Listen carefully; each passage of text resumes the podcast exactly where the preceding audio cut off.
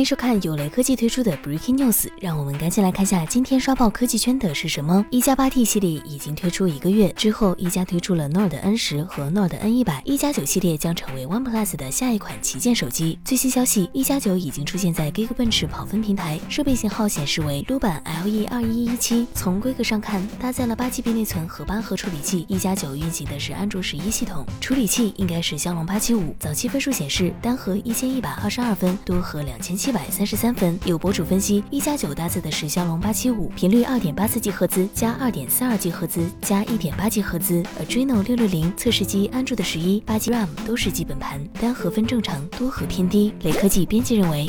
目前而言，一加的 Pro 系列取得了初步的成功，一加旗舰机实现了突破。就曝光来看，一加九系列依然有至少两款机型，骁龙八七五和高刷屏估计是标配。在旗舰市场上，一加的号召力一向比较强，只是当前的环境下，一加在系统上的劣势还是比较明显的。如果能搭载 ColorOS 的话，竞争力可能会进一步增强。